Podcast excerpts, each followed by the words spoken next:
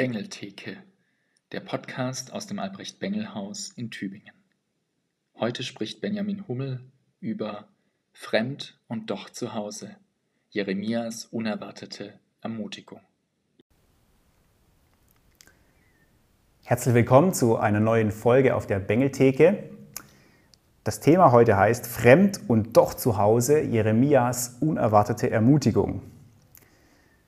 Fremd und doch zu Hause Jeremias unerwartete Ermutigung. Es geht dabei um Jeremia 29.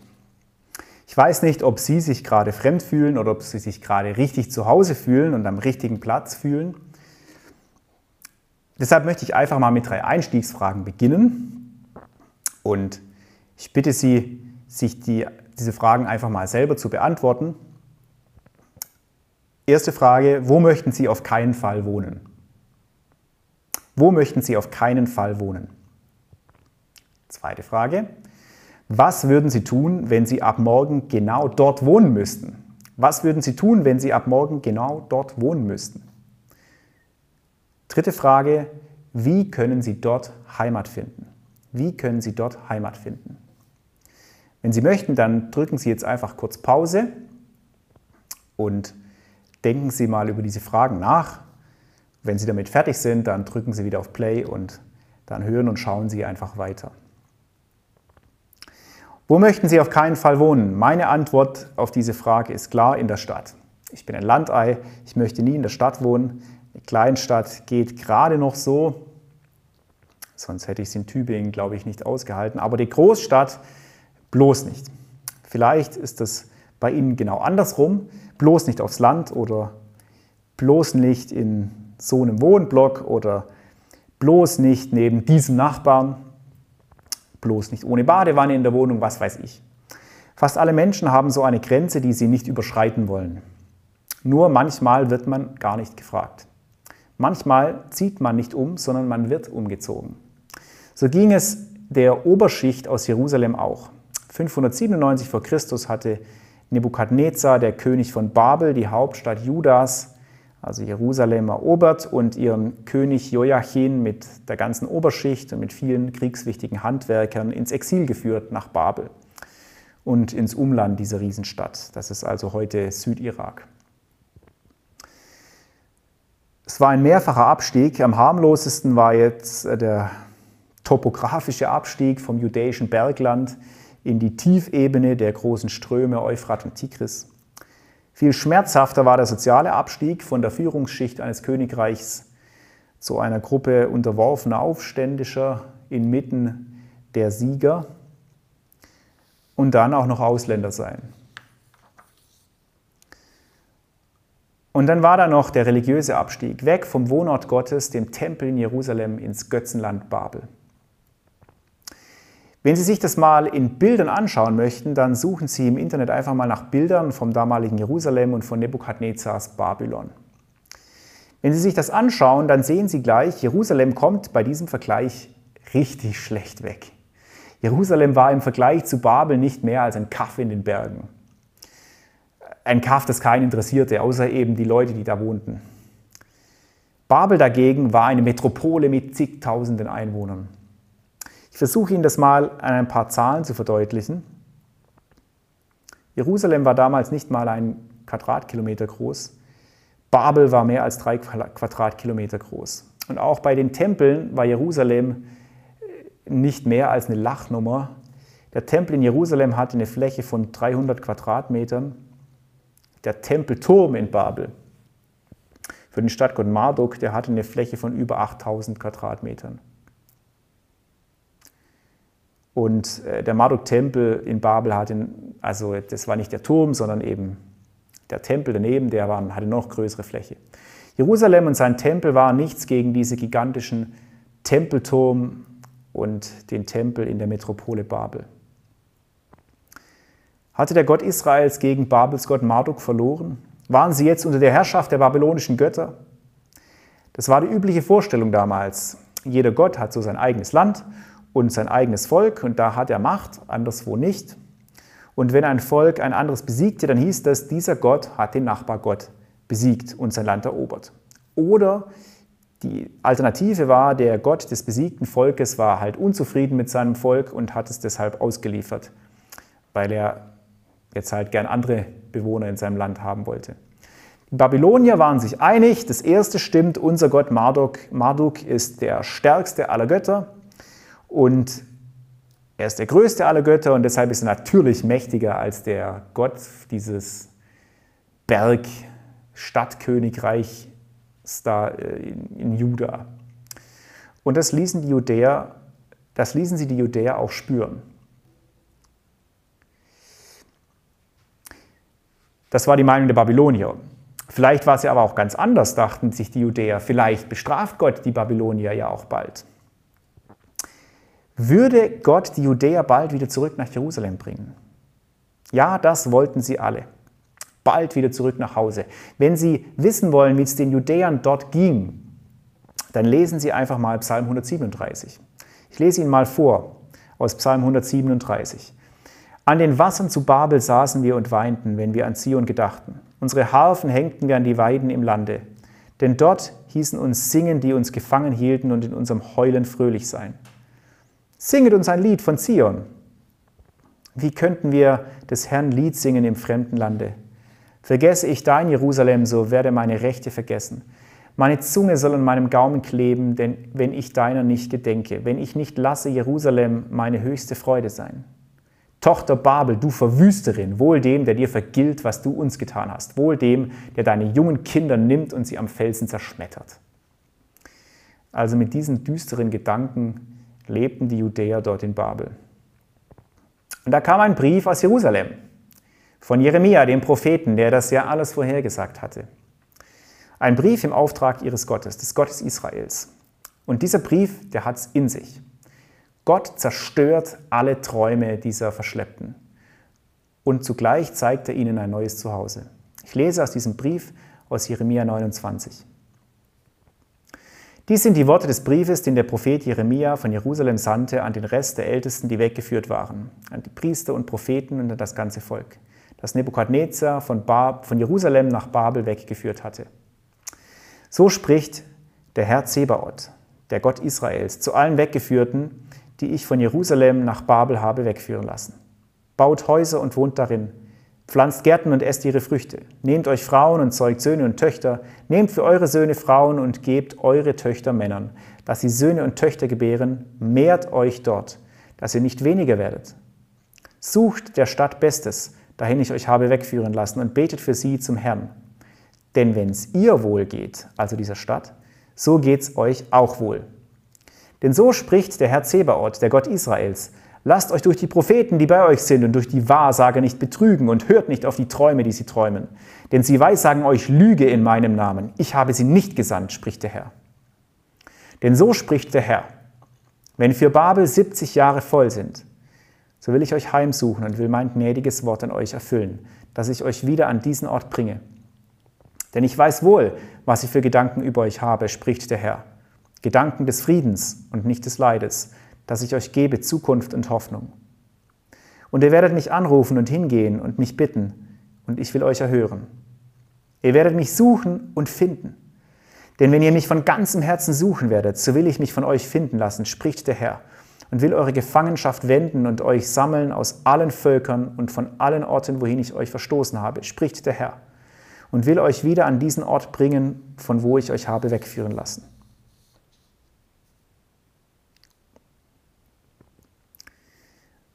Soweit aus diesem Brief.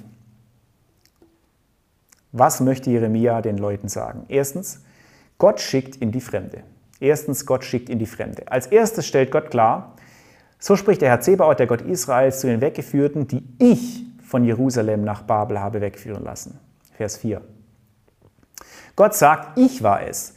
Ich habe euch nach Babel geschickt, nicht Nebukadnezar, nicht Marduk und die anderen babylonischen Götter, ich selbst, euer Gott. Und um es noch deutlicher zu machen, ich habe euch nicht beschützt, sondern ich habe euch verschleppt. Ich selbst habe Nebukadnezar geschickt und euch an einen Ort gebracht, der euch nicht gefällt. Das passte so gar nicht in das Gottesbild der Exiljudäer dort in Babel. Und uns geht es vermutlich nicht anders. Gott ist doch dazu da, um uns zu beschützen, um uns Gutes zu tun, um unsere Träume zu erfüllen. Oder? Das können Sie immer wieder beobachten, auch wenn, wenn Kirchenfürsten sich zu Katastrophen äußern. Dann wollen die meisten die Verantwortung dafür von Gott abwälzen. Nein, Gott hat nie was mit Corona zu tun gehabt. Nein, Naturkatastrophen, Kriege und so weiter, das hat nichts mit Gott zu tun. Gott ist ein liebender Gott und deshalb kann er uns auch gar nichts Böses tun. Er kann uns ja gar kein Leid zumuten. Das passt nicht zu dem lieben Gott. Gott zerstört diese Illusion gleich im ersten Satz. Stellt klar, ich war es. Ich bin dafür verantwortlich. Ich wollte, dass euch das passiert. Ich mute euch zu, fremd zu sein. Ich mute es euch zu, Außenseiter zu sein. Ich mute es euch zu, eine Minderheit zu sein, unsicher und ohne eure angestammten Privilegien. Das könnte er eins zu eins so zu uns Christen heute sagen. In Deutschland des 21. Jahrhunderts oder überhaupt in Westeuropa. Wir sind als Christen hier mit voller Geschwindigkeit auf dem Weg zur Minderheit, oder wir sind es eigentlich schon. Bald werden wir nur noch eine kleine Außenseitergruppe sein. Die Zeiten, in der das Christentum unsere Gesellschaft bestimmt hat, die sind vorbei. Und sicher, da sind wir Christen mitschuldig, aber letztlich gilt auch für uns heute dasselbe wie damals. Gott mutet es uns zu, fremd zu sein.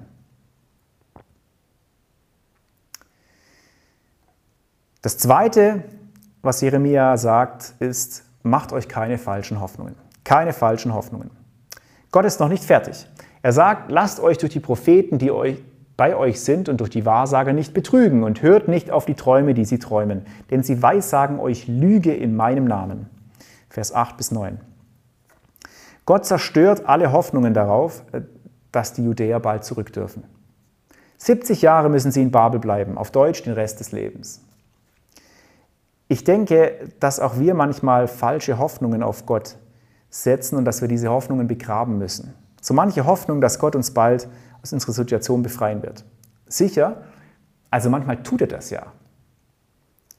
Manchmal geht es uns aber auch wie diesen Verschleppten und wir müssen uns damit abfinden, dass wir hier bleiben. An diesem Ort, in diesem Job, in diesem Umfeld. Auch die Propheten, die uns eine rosige Zukunft als Christenheit voraussagen, sollte man mit Vorsicht genießen. Ich glaube schon, dass Gott noch was mit unseren Kirchen in Deutschland vorhat. Also verstehen Sie mich nicht falsch, ich möchte damit nicht die Hoffnung äh, aufgeben für unsere Gemeinden und unsere Kirchen in Deutschland. Das tue ich nicht. Aber im Moment sieht es danach aus, dass wir eine harte Lektion lernen müssen. Und diese Lektion hat gerade erst angefangen. Illusionen sind schön, ja, zumindest fühlen sie sich erstmal richtig schön an, aber sie sind nicht gut, sie sind Selbstbetrug.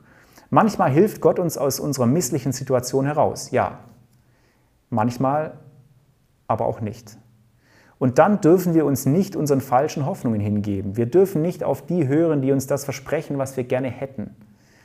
Wir müssen uns zuerst einmal mit dem abfinden, was ist. Wir müssen es damit abfinden, dass es so ist, wie es ist. Aber das heißt nicht, dass das schlecht für uns ist. Im Gegenteil, vielleicht ist es ja sogar besser so.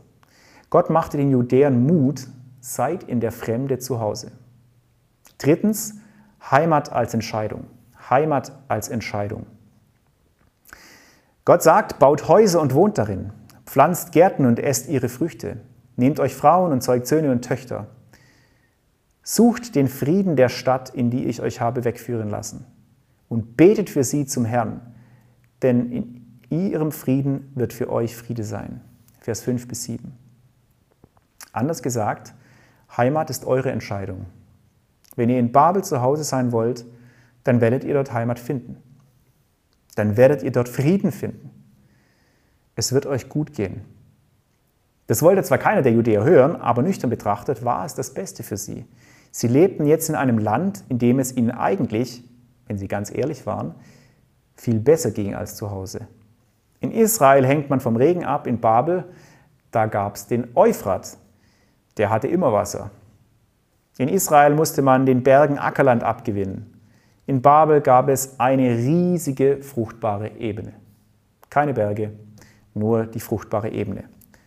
Ja, sie waren nicht zu Hause in ihrer Heimat, aber wenn man sich auf diesen neuen Wohnort einließ, dann konnte man es dort richtig gut haben. dann konnte man dort richtig gut leben. Sie hatten keine Macht mehr, aber dafür hatten sie Frieden und einen gesicherten Lebensunterhalt. Diejenigen, die zu Hause geblieben waren, die von den Verschleppten so beneidet wurden, weil sie noch in Jerusalem waren, denen ging es letztendlich viel, viel, viel schlimmer. Denn zehn Jahre später eroberten die Babylonier Jerusalem noch einmal, ein letztes Mal. Zahllose Menschen starben durch Waffengewalt oder einfach durch Hunger. Und dann wurden die Mauern geschleift und Palast und Tempel verbrannt. Wenn die Verschleppten ganz ehrlich mit sich selbst waren, dann hatten sie das bessere Los erwischt. Das Einzige, was sie brauchten, war die Bereitschaft, hier in Babel daheim zu sein. Heimat findet man nicht dadurch, dass man der alten Heimat hinterher trauert, sondern indem man sich für die neue Heimat entscheidet, indem man sich auf die neue Heimat einlässt. Den Judäern gelang das. Sehr gut sogar. 70 Jahre später, da durften sie tatsächlich zurück nach Jerusalem. Aber es gefiel den meisten so gut in Babel, dass sie gar nicht mehr weg wollten. Die meisten Judäer blieben für immer in der Gegend um Babel. Nur ein ganz kleiner Teil kehrte zurück nach Jerusalem mit Zerubabel und baute dann den Tempel wieder auf. Wie gelang ihnen das, in Babel zu Hause zu sein? Und das ist der wichtigste Punkt. Viertens, Gott ist auch in der Fremde da. Gott ist auch in der Fremde da. Es gelang ihnen, weil ihr Gott auch in Babel bei ihnen war. Gott versprach ihnen, ihr werdet mich suchen und finden. Denn wenn ihr mich von ganzem Herzen suchen werdet, so will ich mich von euch finden lassen. Vers 13 bis 14. Das ist der entscheidende Punkt. Gott ist überall, bei uns, an schönen und an unschönen Orten, da wo es uns gefällt und da wo es uns nicht gefällt. Und er lässt sich von uns finden. Es gibt so ein Lied, in dem heißt es, Vater, bei dir bin ich zu Hause. Vater, bei dir berge ich mich. Vielleicht ist das der wichtigste Punkt, den man auch noch heute aus Jeremias Brief lernen kann. Heimat ist dort, wo Gott sich finden lässt. Heimat ist dort, wo Gott sich finden lässt. Jesus macht es noch etwas deutlicher. Siehe, ich bin bei euch alle Tage bis ans Ende der Welt. Deshalb können wir überall zu Hause sein. Nicht, dass es immer so einfach wäre, ich weiß. Im Gegenteil, es wird immer Zeit brauchen, in der Fremde zu Hause zu sein. Das war in Babel nicht anders als heute, aber es geht. Ich lebe jetzt seit zehn Jahren in irgendwelchen Städten es ist gar nicht so schlimm. Deshalb möchte ich Ihnen Mut machen. Finden Sie Heimat in Ihrer ganz persönlichen Fremde. Suchen Sie Gott, wo auch immer Sie gerade sind. Er wird sich auch von Ihnen finden lassen. Gott lässt seine Leute nicht für immer fremd und allein sein. Er bringt sie nach Hause. Und das ist jetzt der fünfte Punkt. Gott bringt wieder nach Hause. Gott bringt wieder nach Hause. Ich will eure Gefangenschaft wenden und euch sammeln aus allen Völkern und von allen Orten, wohin ich euch verstoßen habe, spricht der Herr, und will euch wieder an diesen Ort bringen, von wo ich euch habe wegführen lassen. Man darf das Ende des Briefes nicht vergessen. Ja, die Judäer müssen erst einmal 70 Jahre in Babel bleiben, aber sie müssen nicht ewig dort bleiben. Nach 70 Jahren dürfen sie wieder zurück oder eben frei dorthin ziehen, wohin sie wollen.